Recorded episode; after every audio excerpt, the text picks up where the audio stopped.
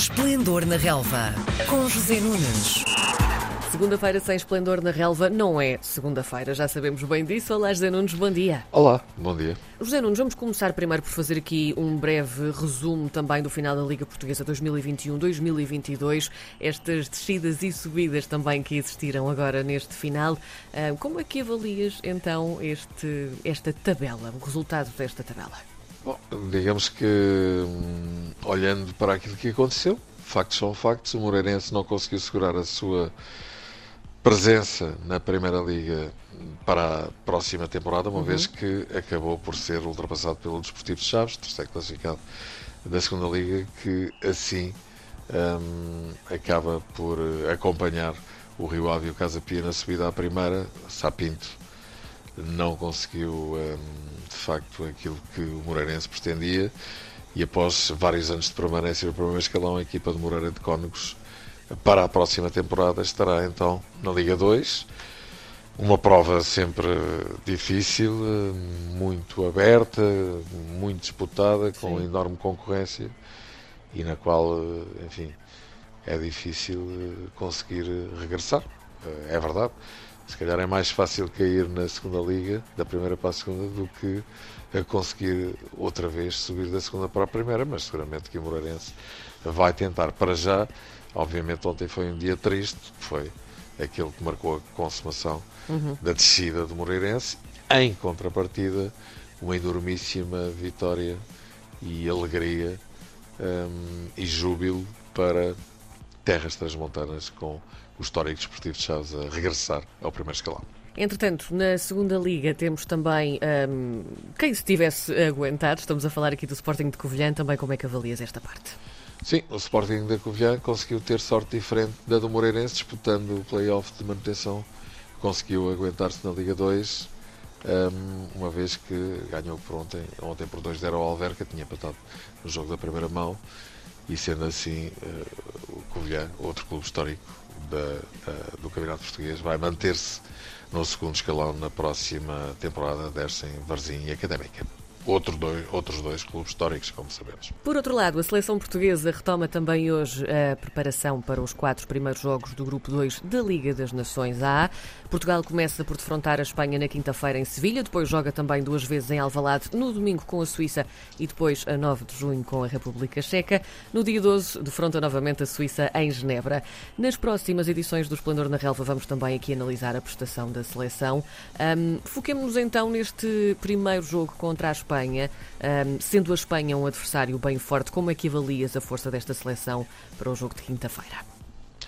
É um, é um confronto muito exigente, isso é absolutamente indiscutível, por várias ordens de razões. A primeira já, já, já falaste nela, a Espanha é uma das melhores seleções do mundo.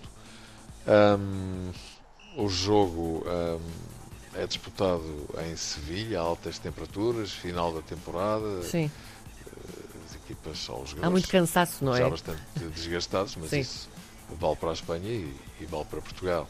O estádio vai disputar-se no estádio Benito Villamarín, que é o estádio do Betis, Ahm, e, e- e vamos ver como é que Portugal vai iniciar esta sua participação na Liga das Nações com um confronto com enormíssimo grau de exigência, isso é absolutamente inquestionável e desde logo é um, é um excelente espetáculo em perspectiva. Recordo que Portugal, para além da Espanha, tem como adversários neste grupo 2 da Liga das Nações a Chequia e a Suíça. É um grupo duro, é um grupo difícil. As duas seleções mais eh, credenciadas, vamos dizer assim, são justamente Portugal e Espanha, mas é bom não esquecer que a Suíça é sempre uma equipa extremamente competitiva. Para já, para esta entrada em cena, obviamente que Portugal vai ter de caprichar para evitar que a Espanha se adiante, não só no jogo como na classificação. Quanto às escolhas de Fernando Santos, parecem-te acertadas para este jogo?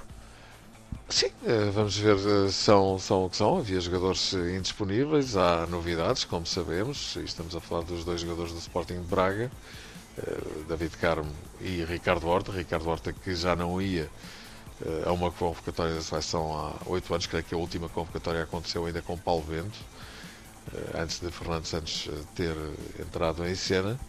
É um jogador que, como sabemos, está nas bocas do mundo, com poder de até ser transacionável do Sporting de Braga para o Benfica. É um jogador que tem feito épocas muito boas, grandes números, assistências, golos, está com 28 anos, jogador de grande maturidade, é com certeza um jogador a ver com atenção nesta, nesta maratona que a seleção Sim. portuguesa vai fazer de quatro jogos em nove dias.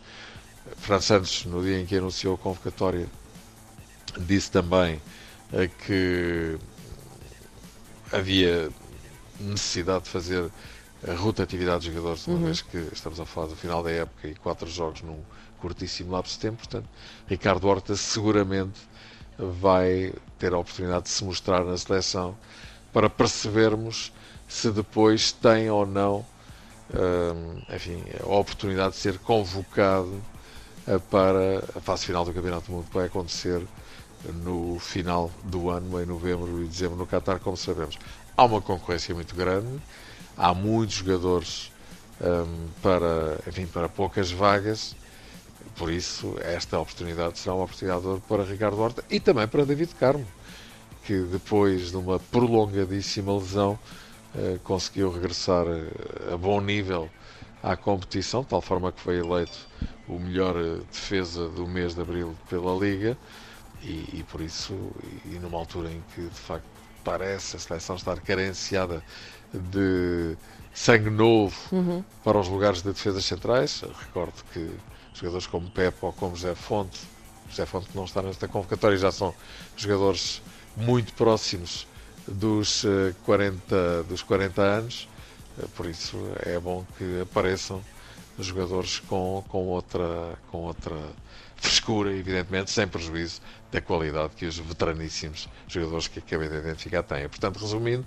este jogo com a Espanha é com certeza um jogo extremamente interessante e até apelativo. Muito bem, na próxima semana vamos analisar não só o jogo contra a Espanha, mas também contra a Suíça, que acontece já no próximo domingo Combinado. também. Até para a semana, José Nunes. Boa Obrigada. Semana. Até para a semana. Às segundas-feiras, José Nunes comenta a jornada desportiva.